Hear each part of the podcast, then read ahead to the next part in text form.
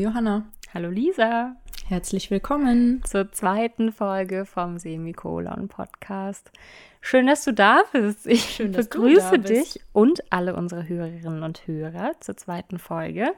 Es ist ganz verrückt. Unsere erste Folge ist noch gar nicht lange online und es ist trotzdem irgendwie schon so ein Herzensprojekt geworden. Auf jeden Fall, ja. Ich war ganz überrascht, nachdem wir die erste Folge hochgeladen haben, wie viele Leute sich das tatsächlich in der kurzen Zeit schon angehört haben. Ja. Und ich habe mich so gefreut über die vielen Nachrichten, die ich oder die wir bekommen haben, ja. weil das einfach so liebes Feedback war. Und ähm, vielen Dank dafür. Wir haben uns wirklich sehr gefreut über jeden Einzelnen, der zugehört hat oder das in seiner Story geteilt hat oder äh, Feedback gegeben hat. Es hat sich wirklich ein toller Austausch schon jetzt darüber ergeben. Und ja, das hat großen Spaß gemacht jetzt schon. Auf jeden Fall. Ja, was haben wir in dieser Folge vor? Zunächst wollen wir wie immer darüber kurz reden, was wir in letzter Zeit so gelesen haben, was uns beschäftigt hat. Und dann soll es um die Interpretation von einem Rilke-Gedicht gehen. Ich freue mich sehr darauf. Ich auch. Bin schon sehr gespannt, was du interpretiert hast. Sollen wir direkt reinjumpen? Magst du erzählen, was du in letzter Zeit gelesen hast? Ja, also ich habe in letzter Zeit nicht nur gelesen, sondern auch gehört tatsächlich. Ich habe das ähm, Hörbuch Was weiße Menschen nicht über Rassismus hören wollen, aber wissen sollten. Das habe ich auch angefangen zu hören. Ich bin noch nicht durch, aber es war sehr, sehr interessant. Ich habe auch Exit mhm. Racism angefangen auch noch nicht zu Ende, aber diese beiden Hörbücher habe ich in letzter Zeit durch die Debatte, die genau. durch die sozialen Medien ging, auch angefangen zu hören. Wie fandest du es? Ich finde es bisher tatsächlich ganz gut, weil ich Alice Hasters oder ihre Stimme auch einfach mag. Ähm, ich finde das ganz angenehm, weil es nicht so so aufgesetzt klingt. Ne? Also es ist wirklich so, als würde man ihr mit so einem normalen Gespräch zuhören, finde ich. Und das hat mir gut gefallen. Und da sind auch viele Punkte drin. Ich habe es natürlich noch nicht zu Ende gehört, deswegen kann ich da jetzt noch kein Fazit ziehen, aber ich finde es ganz spannend, was sie so alles erklärt, was eigentlich schon zu Rassismus gehört. Dieser typische Alltagsrassismus, ja. über den sie dann oft so spricht. Und dass es eigentlich ganz basal nur darum geht, erstmal Gewohnheiten ändern zu müssen. Und Oder eine Aufmerksamkeit zu bekommen für sowas, genau. ne, das einem gar nicht so bewusst ist. So ging es mir zumindest. Ja. Und sie hat viele Beispiele genannt, wo ich mich tatsächlich dabei ertappt habe, dass ich das auch schon mal zu jemandem gesagt habe. Also sowas wie, oh, du hast aber schöne Haare, wenn jemand dann zum Beispiel irgendwie ein Afro hat oder dass ich gesagt habe, hey, wo kommt denn dein Name her oder irgendwie sowas. Und mhm. für mich war es einfach Interesse, aber sie hat ja darauf aufmerksam gemacht, dass eigentlich das tatsächlich schon für viele verletzend sein kann und sich das überhaupt bewusst zu machen, dass diese Kleinigkeiten ja. eigentlich schon der Anfang für ein viel größeres Problem sind, finde ich total spannend. Und sie sagt ja auch, dass Rassismus irgendwie so stark in unserem System eigentlich oder in unserem Alltag verankert ist, dass das unser Denken so prägt, ohne dass man es bemerkt und für andere Menschen vielleicht schon sozusagen übergriffig oder eben was oder auch verletzend sind, sein können verletzend einfach. Ne? sein können genau und ähm, das sind oft Sachen die auch mir überhaupt nicht so bewusst waren mhm. und ich bin ganz gespannt wie es dann am Ende ist wenn ich mit dem Hören fertig bin ja, das fand ich auch wichtig, das zumindest insofern mir nochmal bewusst zu machen, wie viel das in unserer Gesellschaft einfach verflochten ist oder wie viel man einfach im Alltag nicht unbedingt hinterfragt, weil man davon ja einfach auch nicht betroffen ist und das nicht jeden Tag im Kopf hat, aber sich bewusst zu machen darüber, dass es für manche Menschen einfach wirklich Alltag ist und dass sie mit solchen Problemen tagtäglich konfrontiert sind und äh, dass man da einfach so ein anderes Bewusstsein für hat und anderes darauf mhm. achten kann. Das fand ich sehr wichtig, sich damit auseinanderzusetzen. Also große Empfehlung, ihr könnt die Hörbücher auch einfach kostenfrei über Spotify hören. Das wissen auch nicht alle, denke ich, deswegen. Genau. Das fand ich auf jeden Fall schon ganz spannend. Und dann habe ich tatsächlich auch auf deine Empfehlung hin, ja mehr oder weniger, nachdem du mir davon erzählt hast, mit Virginia Woolfs ein Zimmer für sich allein Ach, angefangen. Ja, ich bin auch damit noch nicht ganz fertig und tatsächlich ist es mir manchmal auch ein bisschen schwer gefallen, ihr über längere Zeit zu folgen. Ja. Ähm, und ich habe sehr oft zwischendurch aufgehört, obwohl ich nur kurze Passagen gelesen habe und musste erstmal irgendwie drüber nachdenken oder einfach so eine Denkpause, eine Lesepause. Sacken lassen irgendwie. ein bisschen. Ja, das ging mir tatsächlich ähnlich. Also ich habe es auch immer noch nicht zu Ende gelesen. Mir fehlen immer noch so ein paar Seiten, einfach weil ich das immer häppchenweise lese und dann wieder liegen lasse. Manchmal recherchiere ich noch was, manchmal nicht. Manchmal muss ich das einfach diesen Gedanken so ein bisschen sich setzen lassen, damit ich wirklich reflektieren kann, was es mir gegeben hat. Ja. An einer Stelle hat sie geschrieben, ähm, Katzen kommen nicht in den Himmel und Frauen können nicht Shakespeares Stücke schreiben. Mhm. Und das finde ich äh, ganz, ganz spannend, weil das ja eigentlich genau das widerspiegelt, worüber sie die meiste Zeit spricht, weil das ja eigentlich eine Hypothese ist, die weder belegbar ist noch widerlegbar ist. Und ich finde es total spannend, wie sie dieses ganze Thema so von Grund auf aufgezogen mhm, hat. Also, also eigentlich geht es ja um Frauen und Fiktion. Also ja. um erzählende Prosa und sie sagt ja, dass es da ganz unterschiedliche Ansätze schon gibt, wie du da rangehen kannst. Ne? Also, ja. dass du entweder darüber sprichst, Geht es um Frauen und wie sie sind oder geht es um Frauen und die Fiktion, die sie schreiben oder geht es um die Fiktion, die über Frauen geschrieben wird? Also es gibt ja auch da schon. Ja, ich glaube, also ich habe es auch mehr so gelesen, dass es auch darum geht, äh, um Frauen und ihre Voraussetzungen, mhm. Fiktion zu schaffen. Ne? Also ich glaube, dieses Shakespeare-Beispiel lief ja auch darauf hinaus, dass sie so ein Gedankenexperiment gemacht hat, ob Shakespeares Schwester genauso hätte erfolgreich sein können, wenn sie Theaterstücke oder Gedichte geschrieben hätte wie er. Und dass sie im Grunde genommen feststellt, dass es aufgrund der Situation nicht möglich gewesen wäre, mhm. weil sie eine ganz andere Erziehung genossen hätte, weil sie vermutlich nicht so eine Bildung erhalten hätte wie er. Dass Frauen generell einfach nicht veröffentlicht wurden, all solche Sachen, ne? Und wo sie dann so darauf aufbaut, was braucht es denn für Frauen, um genauso künstlerisch sich auszudrücken wie Männer?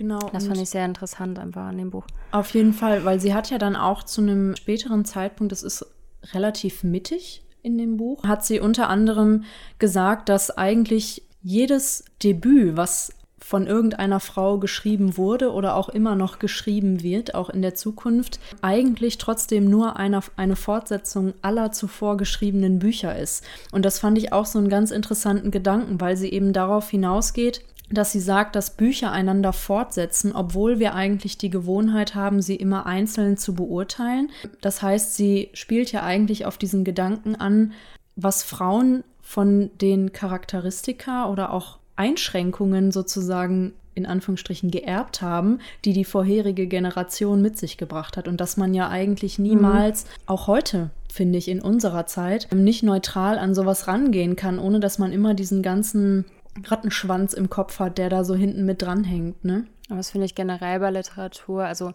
klar ist ihr Argument dadurch nachvollziehbar, aber ich finde es generell wichtig, bei Literatur diesen Hintergrund immer im Hinterkopf zu haben, weil der so viel über das Werk irgendwie auch aussagt. Ja, sie hat ja dann an einer Stelle auch darüber gesprochen, dass im Grunde eigentlich der Idealzustand so ein androgyner Geist wäre, ne, der irgendwie männlich und weiblich zu gleichen Teilen beinhaltet. Und das ist ja auch was, was auch heutzutage immer noch in dieser Debatte eigentlich immer wieder vorkommt. Hat Literatur ein Geschlecht? Ne? Ist es, wenn, das Geschlecht mhm. vom Autor oder ähm, hängt es mit dem Genre irgendwie zusammen? Oder gibt es andere Faktoren, die das Geschlecht von Literatur bestimmen und so? Und das finde ich einen ganz spannenden Aspekt. Da hat ja zum Beispiel auch ähm, Siri Hustvedt einiges zugemacht in dem Essayband Eine Frau schaut auf Männer, die auf Frauen schauen. Mhm, ja. Da hat sie sich auch mit genau dieser Thematik befasst, ob Literatur ein Geschlecht hat und ob es nicht eigentlich eher so sein sollte, dass man Literatur zu einer geschlechtsneutralen Zone erklärt, aber das ist so schwierig, finde ich, dieses ganze Feld dann aufzumachen. Ja, vermutlich einfach auch, weil ja so viel vom Autoren oder der Autorin in dem Werk drinsteckt. Ne? Also mhm. das kann man ja nicht trennen und von daher ist es sicherlich immer mit einem, einer Art von Geschlecht verbunden. Mhm. Ja, aber ich, ich frage mich manchmal tatsächlich, wenn ich jetzt ein Buch anfange zu lesen und ich weiß überhaupt nicht, wer das Buch geschrieben hat egal ob es jetzt ein Mann oder eine Frau ist, wenn ich einfach nichts darüber weiß und ich fange an zu lesen, ob es für mich einen Unterschied machen würde, wenn ich vorher wüsste, es hat ein Mann oder es hat eine Frau geschrieben. Weil es gibt Untersuchungen oder Studien dazu, die sich mit genau dieser Frage beschäftigen, ob sozusagen dieses Vorwissen über das Geschlecht des Autors dann alles Folgende an Be Bewertungskriterien beeinflusst und ob man das dann anders liest. Ich würde fast vermuten schon. Ja, weil da habe ich noch gedacht, vielleicht äh, wäre das ja eigentlich was, was mal ein spannendes Experiment wäre, wenn man zum Beispiel beim Verlag die Manuskripte anonym einreicht, ohne ja. dass man da irgendwie weiß, wer dahinter steckt, ob das überhaupt einen Unterschied macht. Weil ich glaube ganz oft, dass das wahrscheinlich auch ein Problem ist, was gar nicht so bewusst ist. Ne? Also, dass selbst ich, wenn ich lese, vielleicht gewisse Vorurteile habe oder gewisse Erwartungshaltungen an das Buch knüpfe, ohne dass ich es tatsächlich bemerke, dass ich es mache. Ja, wahrscheinlich ließe sich dadurch so dieses Ungleichgewicht, das immer noch vorherrscht, dass weniger Frauen im Feuilleton zum Beispiel äh, besprochen werden oder weniger in Verlagen, in großen Verlagen verlegt werden, dass das wahrscheinlich dann einfach eine geringere Problematik wäre, weil mhm. einfach nicht mehr nach Geschlecht selektiert wird. Ne? Mhm. Also ich denke, dass Lektoren nicht unbedingt oder nicht in allen Fällen geschlechterspezifisch auswählen, aber wahrscheinlich unterbewusst dann schon mehr Männer wählen als mhm. Frauen. Vor allem wäre es wahrscheinlich auch spannend zu gucken, wie es wäre, wenn jetzt, es gibt ja trotzdem immer noch diese typischen Männer- und Frauengenres und wenn dann mal das eine oder andere Geschlecht in einem untypischen Genre schreibt, dann ist das schon immer so eine Kuriosität ja. irgendwie. Und vielleicht wäre es ganz spannend, einfach mal jemanden in einem geschlechtsuntypischen Genre schreiben zu lassen, ohne dass klar ist, dass mhm. es irgendwie, ne, dass jemand anderes dahinter steckt. Also es ist, aber das ist auch ein ganz schwieriges Thema tatsächlich und frage mich auch selber immer wieder, wie das bei mir eigentlich so ist, wenn ich lese, weil wenn ich jetzt in meine Regale gucke, bei mir dominieren ganz klar auch die Männer, die männlichen Autoren. Ja, bei mir ist es auch so. Klassikern. Ja, ja, ja, genau. Das liegt zum einen wirklich daran, dass ich gerne Belletristik lese, die eher sich ähm, Ende des 19., Anfang des 20. Jahrhunderts verortet und da sind nun mal viel, viel mehr Männer mhm. veröffentlicht worden und dadurch ergibt sich eben auch in meinem Regal dieses Ungleichgewicht. Aber ich, man kann ja trotzdem versuchen, äh, und das, also ich versuche auch einfach gezielt dann auch Frauen zu lesen, um da eine gewisse, einen gewissen Vergleich auch einfach zu mhm. haben oder eine gewisse Vielfalt im Lesen. Und das war nämlich auch was, worüber ich mir schon Gedanken gemacht habe. Woran liegt es eigentlich, wenn ich jetzt mal die Klassiker rausnehme, sondern mir eher zeitgenössische Sachen angucke? Auch da habe ich tatsächlich gefühlt mehr Autoren als Autorinnen im Regal. Und irgendwann mal hat sich dann herausgestellt, als ich mich da so ein bisschen mit befasst habe, auch es gibt ja auch diese Studien dazu. Und da habe ich dann tatsächlich auch bemerkt, dass wahrscheinlich sogar das Ganze schon im Buchladen irgendwie anfängt. Ne? Dass einfach viel mehr männliche Autoren ausliegen, ja. weil ich zum Beispiel ja auch oft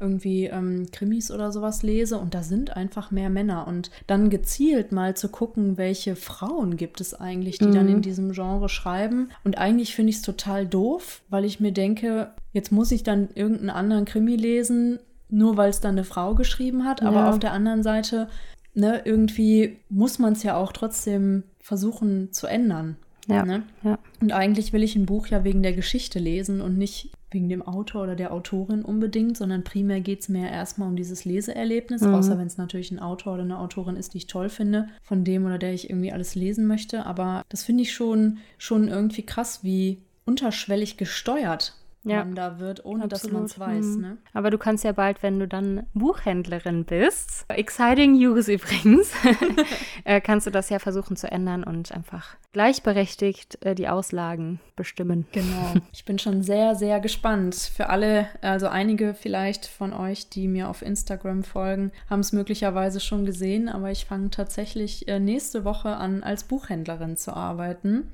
Ich fürchte, das wird fatal, weil ich wahrscheinlich mein ganzes äh, Gehalt direkt im Laden lasse und sage, komm, gib mir einfach Bücher mit und dann ist gut. Aber ähm, jetzt wisst ihr, wer euer Buchdealer ist. Genau, falls ihr Fragen habt.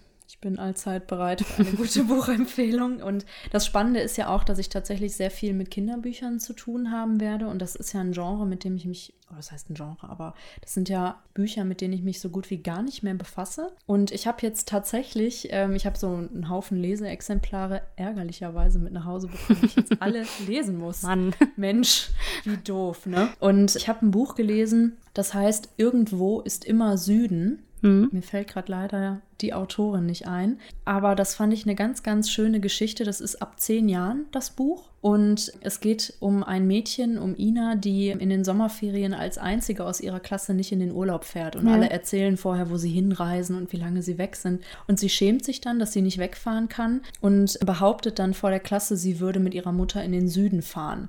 Und dann kommt sie hinterher in die Bredouille, dass alle in den Klassenchat irgendwelche Fotos schicken und sie muss dann ja eigentlich auch Bilder zeigen, sonst glaubt ihr niemand. Und vor den Ferien kommt ein neuer Junge in die Klasse und alle finden den komisch und stoßen den so ein bisschen aus. Und durch einen Zufall kommt sie dann mit dem in Kontakt und fängt an, mit dem in einem alten Keller in der Nachbarschaft sich so ein kleines Urlaubsparadies einzurichten. Die holen sich dann Swimmingpool über eBay Kleinanzeigen und machen sich da so eine Poolbar und hängen ja. sich so eine Tapete mit Sonnenuntergang auf und sowas. Und im Großen und Ganzen geht es eigentlich viel um Themen wie Freundschaft, und Loyalität, aber auch um Einsamkeit und um den Mut, irgendwie man selbst zu sein, auch wenn ja. man damit vielleicht nicht der Allgemeinheit oder dem, dem Großteil ähm, der Leute gefällt. Und ich fand das, obwohl es ab zehn Jahren ist, fand ich das sprachlich einfach auch irgendwie so gut gemacht, weil es total ehrlich und irgendwie auch erwachsen, aber trotzdem verständlich war. Und ich habe das, obwohl ich eigentlich dachte, ja, mal gucken, Kindersommerbuch, mhm. ne, das liest du mal eben so weg. Aber ich war richtig gespannt, ne? Ich habe das total gerne gelesen irgendwie und habe dann abends im Bett dachte ich, hm, liest du jetzt die Virginia Woolf oder liest du das Kinderbuch? Und dann habe ich tatsächlich das Kinderbuch gelesen und ich bin schon gespannt, wie sich das so entwickelt, weil es ja auch wirklich einfach richtig schöne Kinderbücher ja. gibt, ne? Weißt du übrigens, wer in seinem Leben auch sehr viel gereist ist? Nein. Rilke. Haha, was? was für ein Übergang.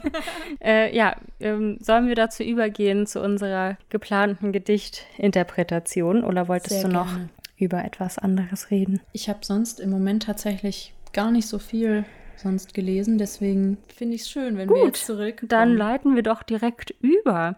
Und zwar haben wir uns überlegt, dass wir einfach ein Gedicht von Rilke heraussuchen, ein bisschen über den Hintergrund sprechen und dann versuchen, mal so ein bisschen zu interpretieren.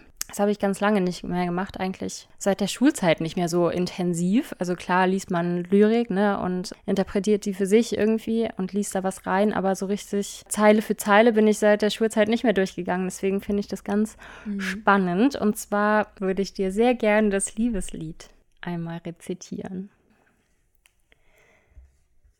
Wie soll ich meine Seele halten, dass sie nicht an deine rührt? Wie soll ich sie hinheben über dich zu anderen Dingen? Ach, gerne möchte ich sie bei irgendwas Verlorenem im Dunkel unterbringen. An einer fremden, stillen Stelle, die nicht weiter schwingt, wenn deine Tiefen schwingen. Doch alles, was uns anrührt, dich und mich, nimmt uns zusammen wie ein Bogenstrich, der aus zwei Seiten eine Stimme zieht. Auf welches Instrument sind wir gespannt? Und welcher Spieler hat uns in der Hand? O oh, süßes Lied. Schön, schön einfach schön. ich habe tatsächlich auch genau über das, was du vorher gesagt hast, nachgedacht, wie lange ich keine Gedichte interpretiert habe. Ich habe das zwischendurch mal in der Uni gemacht, weil ich auch ein Rilke-Seminar hatte, mhm. in dem wir auch was auseinanderklamüsert Zu seiner haben. Zeit auf Capri, ne? Ich glaube, das hattest genau. du mal erzählt. Er hat das Gedicht Und tatsächlich auf Capri geschrieben. Genau. Da musste ich noch an dich denken. Ja. Ich fand es wirklich richtig schön. Ich habe es am Anfang tatsächlich auch mehrfach gelesen. Und dann bin ich wirklich so reingegangen und habe Zeile für Zeile, Wort für Wort alles auseinandergenommen. Ja. Und auf einmal war ich wieder so mittendrin in dieser Interpretationssache. Ne? Das fand ich total schön. Und vielleicht können wir das ja jetzt sogar öfters mal machen. Ja, also wenn ihr Wünsche habt zu Gedichten, die wir mal auseinandernehmen können, da hätte ich große Lust zu, dann schreibt uns einfach eine Privatnachricht auf Instagram mhm. und dann werden wir uns das auf jeden Fall mal vornehmen. Vielleicht reden wir einmal kurz über den Hintergrund dieses Gedichts oder Rilke allgemein, damit wir dann einsteigen können. Einsteigen können. Ja, Rilke wurde 1875 geboren und er ist ja heute einfach einer der bedeutendsten Lyriker in der deutschen Sprache. Und er ist zwar natürlich bekannt für seine Lyrik, aber er hat auch viele ganz wunderbare Erzählungen geschrieben. Er hat sogar auch als Übersetzer gearbeitet, das wusste ich auch nicht. Das habe ich letztens erst gelesen, ja. Oh, das wusste ich auch nicht. Aber auch seine Briefwechsel sind immer noch ein ganz wichtiger Teil von seinem Werk. Die liebe ich ja auch über alles. Gerade Rilke hat einfach so eine unglaublich poetische Art und Weise, Briefe zu schreiben oder über bestimmte Themen zu reflektieren der hat ja auch einfach so viele Fragen, die er sich immer wieder stellt und dann eben in seinen Briefen versucht, sich darüber klar zu werden oder eine Antwort zu finden. Und hat dabei einen ganz unverkennbaren Stil. Also ich finde, es ist immer so eine Mischung aus romantischer Poesie einerseits, dann einer ganz melancholischen Tiefe, aber auch so einer lakonischer Einfachheit. Also das heißt, dass seine Gedichte quasi nicht kitschig sind. Also trotz mhm. aller Romantik und Melancholie sind die gar nicht so, so sehr überschmückt oder verziert, sondern einfach sehr präzise und pointiert. Ja. Und das liebe ich so daran, dass mhm. es einfach so eine, so eine Klarheit und so eine Einfachheit hat ja. die überhaupt keinen Kitsch benötigt, um mhm. romantisch zu sein. Ne? Ich habe tatsächlich, ähm, nachdem ich sozusagen mit meiner Interpretationsrunde durch war, habe ich noch mal so ein bisschen zu dem Gedicht recherchiert und es gibt gar nicht so wahnsinnig viel,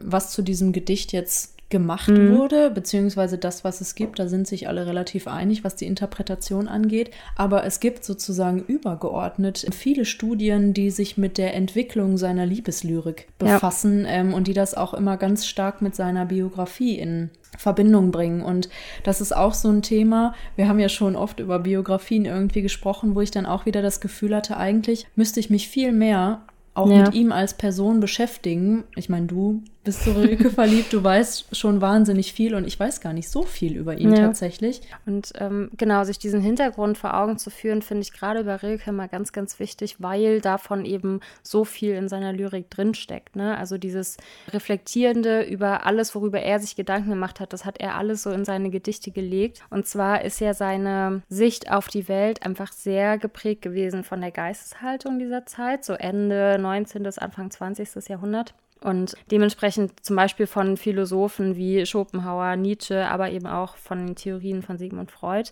Und das betrifft zum Beispiel eine sehr scharfe Kritik dieser Jenseitsorientierung des Christentums. Mhm. Also ganz vereinfacht gesagt, die Auferstehung nach dem Tod im Zusammenhang mit dem jüngsten Gericht, wo dann über Himmel oder Hölle entschieden wird. Und in dieser Kritik geht es im Grunde einfach darum, die Wirklichkeit doch als das anzuerkennen, was sie ist, ohne diese Jenseitsvertröstung. Mhm.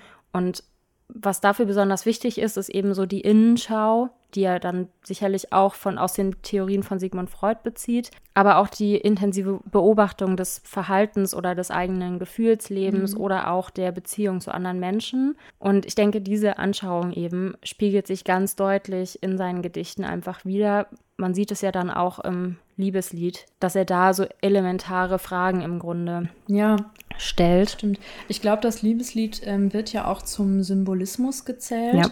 Und es ist ja tatsächlich auch beim ähm, Symbolismus so, dass es, es ist halt Zeit der Industrialisierung und so, ne? Und es geht ja ganz viel auch um so eine Art Sinnsuche oder eine Suche nach neuen Entfaltungsmöglichkeiten. Und tatsächlich ist das ja auch so ein bisschen diese Gegenbewegung zum Naturalismus gewesen. Das ist ja so ein bisschen parallel abgelaufen. Und ich glaube, dass sich das da auch wirklich gut widerspiegelt, weil es eben nicht nur um diese reine Empfindsamkeit und das kitschige, poetische und das Schöne geht, sondern dass es wirklich auch um Realität geht, ne? Um Kehrseiten und ja. nicht nur um das Positive. Oder auch die Erfahrung von Realität. Das ist ja eben auch der Grund, weshalb er so viel gereist ist, weil er das Reisen quasi als Teil seiner Arbeit und Kunst verstanden hat. Also mhm. so Erfahrungen mit anderen Menschen und Kulturen zu machen. Und daraus hat er ganz wichtige Inspiration gezogen. Ich weiß nicht mehr leider, in welchem Brief, also er hat es auch in einem Brief geschrieben, ich weiß leider nicht mehr an wen, aber da schrieb er, Verse sind nicht, wie die Leute meinen, Gefühle, die hat man früh genug. Es sind Erfahrungen. Um eines Verses willen muss man viele Städte sehen, Menschen und Dinge. Und das ist im Grunde ja genommen äh, das, woraus er dann eben immer seine Inspiration gezogen hat. Und Rilke wird ja in vielen Biografien und Abhandlungen über ihn als ein sehr unsteter Mensch mhm. beschrieben, der einfach nie so richtig sesshaft gewesen ist und immer irgendwie auf der Suche nach etwas war. Mhm. Und ich glaube, das ist einfach so. Auch was seine Beziehung angeht. Ne? Ja. Äh, also. Äh, tatsächlich hat er sich ja mal in eine Frau verliebt, der Nietzsche vorher schon einen Heiratsantrag gemacht hatte, vergebens, eine sogenannte Lou Salome. In die war Nietzsche schon verliebt und Rilke hat sie dann letztendlich bekommen, war einige Jahre mit ihr zusammen, aber eben auch nicht lange und hat aber viele von seinen Liebesgedichten ihr auch gewidmet. Mhm. Und das spiegelt sich eben auch immer wieder dieses, dass er ständig auf der Suche ist und irgendwo auch auf der Suche nach der Antwort auf die Frage, was ist Liebe eigentlich? Also ja, und ich fand das in, in dem Gedicht das ist mir am Anfang gar nicht so aufgefallen. Ich habe tatsächlich erst mehrfach lesen müssen, bis mir eigentlich klar geworden ist, dass das Gedicht zweigeteilt ist. Ne? Also man hat ja. zwar insgesamt so eine Einrahmung, Aber der erste Teil, das ist so bis zum siebten, achten Vers, je nachdem, wie es, wie die Verse verfasst sind. Ja, bis ähm, ähm, an einer fremden, stillen Stelle, die nicht weiter schwingt, wenn deine Tiefen schwingen. Ne? Genau, und da ist der Cut. Mhm. Und der, der erste Teil beschäftigt sich so ein bisschen mit den Kehrseiten der Liebe.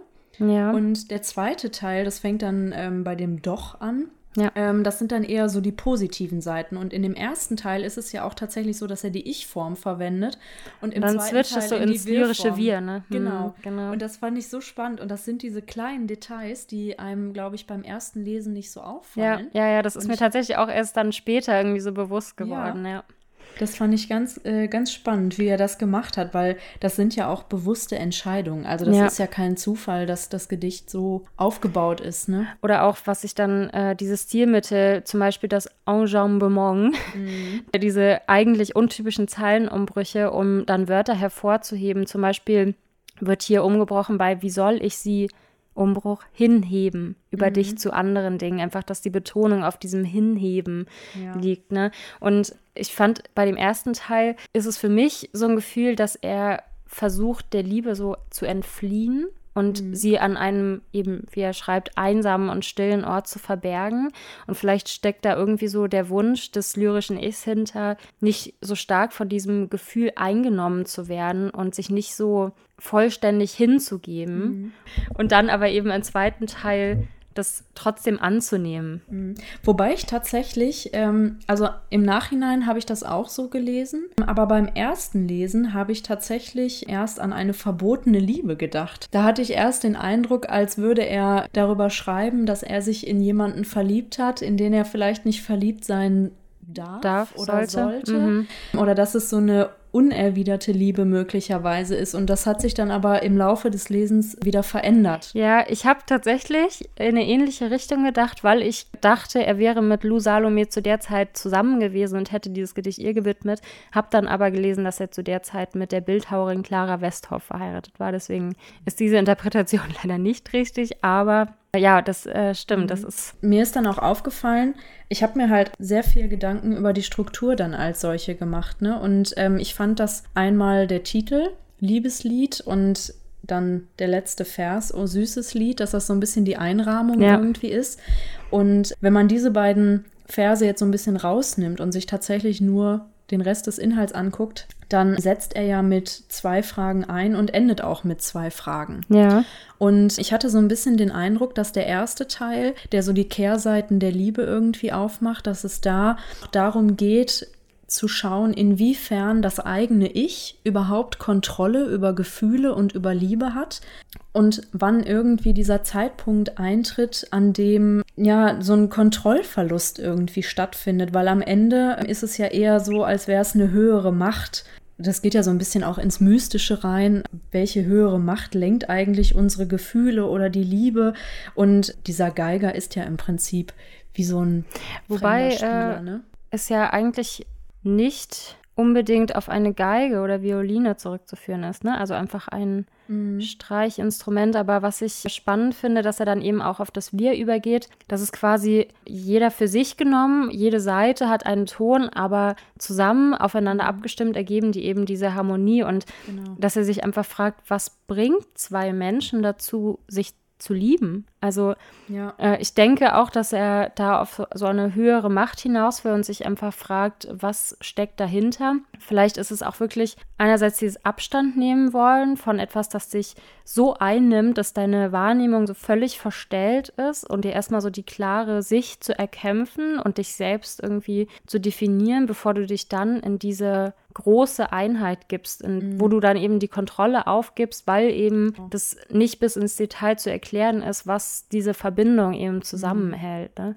Ja, und da habe ich auch tatsächlich drüber nachgedacht, weil am Anfang war es noch so ein bisschen diese Lesart, dass dieser Wunsch nach Selbstbewahrung und Individualität genau, noch da ja. ist. Und irgendwann ist aber so ein Punkt überschritten, wenn nämlich genau diese zwei Seiten diese Harmonie ergeben und dass dann einfach nicht die Individualität aufgegeben wird, aber dass dann diese Einheit entsteht und ja. dass sozusagen was ganz Neues daraus erwächst. Und ich habe zum Beispiel auch gelesen, dass gar nicht immer der Geiger genannt wird, sondern dass es auch Schriften gibt, in denen das der Spieler einfach nur ist, neutral ja, sozusagen. Ja. Und ich glaube auch gar nicht, dass es tatsächlich um ein konkretes Instrument jetzt um die Geige geht, obwohl ich natürlich bei Bogenstrich auch als erstes irgendwie an so Streichinstrumente mhm. gedacht habe, aber es ist ja im Prinzip nur ja ein Symbol eben. Ne, also es geht ja gar nicht, glaube ich zumindest, um die Geige, die da jetzt irgendwie ja. einen total symbolischen Wert hat oder eine Metapher ist, sondern dass es einfach nur um diese Harmonie geht, um diese Schwingungen, diese Resonanz, die da auf einmal entsteht, weil zum Beispiel diese fremde, stille Stelle, über die er noch spricht, diese Alliteration, ja. das ist ja auch eigentlich schon ein Teil des Menschen, der nicht kontrollierbar ist. Er beschreibt es ja als fremd. Das heißt, es ist zwar in dir selbst, aber trotzdem ist es ein fremder Teil und du willst das da irgendwie hinschieben, um sozusagen das zu verdrängen vielleicht und das ins Unbewusste zu lenken, aber irgendwann ist ein Punkt erreicht, wo du das nicht mehr kannst und dann wird durch diese Resonanz dann diese Musik sozusagen mhm. hervorgebracht. Ne? Da löst sich ja irgendwie auch die Seele vom Ich irgendwie, ne? mhm. ne? Und das betrifft ja dann irgendwie auch die erste Frage, die er stellt. Aber ich habe mir auch gedacht, das ist ja quasi die beiden Seiten die Individualität der Liebenden darstellen, aber jede Persönlichkeit für sich muss ja so stabil sein, dass die jeweilige Seite nicht verstimmt ist, weil mhm. nur wenn beide Seiten gefestigt in sich sind, können sie ja zusammengenommen auch nur eine Harmonie ergeben. Genau. Und ja. das ist auch, glaube ich, das, was er am Ende mit O süßes Lied ausdrückt, ne? dass er eben sagt, naja, das Ziel für eine gelungene Liebe oder für ein gelungenes Lied ist ja im Endeffekt Perfektion, weil die Seiten gemeinsam eine Harmonie ergeben müssen. Also das eigentlich ist das Kunstwerk am Ende sozusagen das große Ziel und das kann nur erreicht werden, wenn es stimmig ist sozusagen. Wenn so eine tiefe Verbundenheit mhm. erreicht wird. Ne? Genau. Und ich finde es wirklich immer wieder spannend. Also ich weiß nicht, Vielleicht haben es einige auf Instagram gesehen. Ich hatte so einen kleinen Ausschnitt ja von meinem Gedicht äh, gepostet und ja. ich habe da so viel reingekritzelt und irgendwelche Striche hin und her gezogen. Und ich fand das so schön, mal wieder diese Bezüge herzustellen und wirklich mal bis ins kleinste Fitzelchen so einen Text ja. auseinander zu klamüsern, ne? Weil ich das ganz, ganz spannend finde. Ich finde oft, man liest das so runter und vielleicht liest man es auch mehrmals und dann verändert sich die Wahrnehmung. Aber wenn man eigentlich mal ganz genau drauf schaut, es ist ja nichts in diesem Gedicht, was durch Zufall an der Stelle ist, wo es ist. Also es ist ja alles mit irgendeiner Intention durchdacht und entwickelt sich sozusagen. Und das ist nicht einfach mal so rausgeschrieben, ne? Es ja. ist schon konstruiert ist, auch. Ja. Genau, und das ist eine Assoziation, die ich eigentlich oft mit Lyrik habe, dass ich immer denke, wenn ich an Lyrik denke oder an jemanden, der Gedichte schreibt, dass man sich einfach hinsetzt und das fließt so aus dem, aus dem Arm, aus der Hand, aus dem Stift und eigentlich ist es aber bei vielen gar nicht so. Wenn man wirklich mal ins Detail guckt, dann ist es schon ein Konstrukt, was da aufgebaut wird. Ne? Mhm.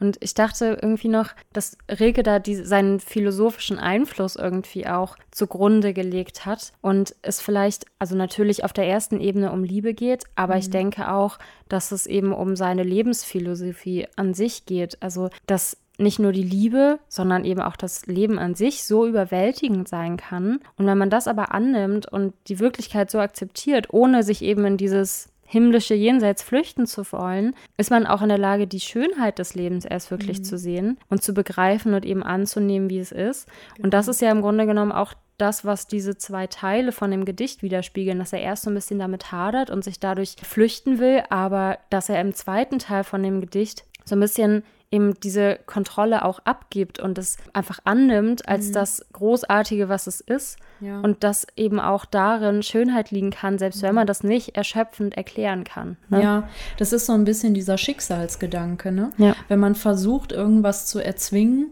und dadurch unecht wird oder sich verstellt, dann entsteht eben nur so eine Disharmonie. Und ja. eigentlich muss man es einfach fließen lassen und das, was zusammengehört, kommt auch zusammen. Also egal, ob es jetzt die Liebe ist oder vielleicht auch einfach Zwischenmenschlichkeit oder das Leben irgendwie als solches. Ne?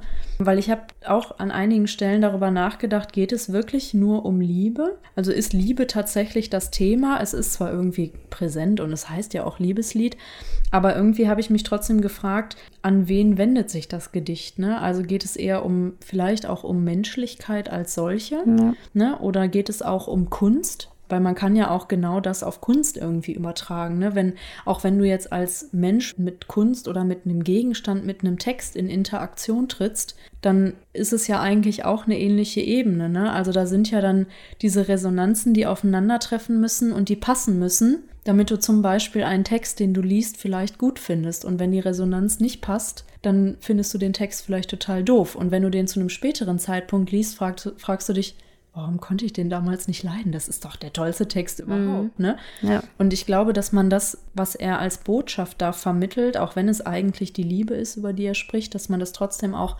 allgemein vielleicht auf andere Bereiche übertragen kann.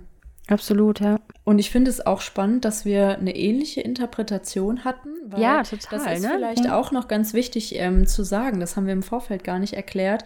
Wir haben uns das Gedicht unabhängig voneinander angeguckt. Wir haben das ausgewählt und wir haben uns das beide dann unabhängig angeschaut und interpretiert und wollten und eigentlich hier im Gespräch herausfinden, ob wir eine ähnliche Interpretation ja. haben oder ob das abweicht. Auch vorher und, gar nicht ähm, drüber gesprochen, ne? aber irgendwie ist es jetzt doch in eine sehr, sehr ähnliche Richtung gegangen. Ja. Das finde ich sehr interessant. Ja. Es wäre aber auch spannend gewesen, wenn es ganz unterschiedlich gewesen wäre. Ja. Das finde ich meistens sogar noch viel interessanter, wenn man dann denselben Text gelesen hat, aber eine ganz unterschiedliche Lesart hat. Und dann schaut, wie kommt es eigentlich dazu, dass du das so anders gelesen hast als ich. Ne? Ja, ich glaube aber auch, dass meine Interpretation sehr abhängig wirklich davon ist, dass ich viel zum Hintergrund von Rilke gelesen habe und dadurch mhm. natürlich das alles auch in meine Interpretation reingelegt habe. Ne? Also, dass man eben sich mit bestimmten Philosophien schon mal beschäftigt hat und dann das eben auch im Gedicht sieht. Wer sich jetzt nicht mit Nietzsche auseinandergesetzt hat, würde das vielleicht gar nicht interpretieren, aber mhm. dass das einfach auch einen großen Einfluss auf das Lesen hat oder auf die Interpretation. Fall. Ja, auf jeden Fall finde ich das sehr schön, dass wir das gemacht haben. Und tatsächlich würde ich mir wünschen, dass wir das irgendwann nochmal machen. Sehr gerne. Dass wir uns nochmal was angucken. Das nächste Mal ein Gedicht von einer Frau vielleicht. Das sollten wir tun. Und ich denke, da werden wir auf jeden Fall was Schönes finden. Und vielleicht hat ja auch jemand von euch, der gerade zuhört, ein ganz besonderes Gedicht. Falls ja, kannst du uns ja gerne eine Nachricht schreiben. Und möglicherweise sprechen wir ja dann über dieses Gedicht irgendwann mal ich bin ganz gespannt, was da auf jeden Fall noch so kommen wird. Und auch schon, worüber wir in der nächsten Folge sprechen werden. Ich freue mich immer total darauf, wenn wir uns wieder über unsere gelesenen oder auch teilweise gehörten Sachen austauschen. Ja, dann würde ich sagen, ich freue mich sehr aufs nächste Mal. Danke, dass du wieder mit dabei warst. Schön, dass du da warst. Und euch vielen lieben Dank fürs Zuhören. Bis zum nächsten Mal. Tschüss.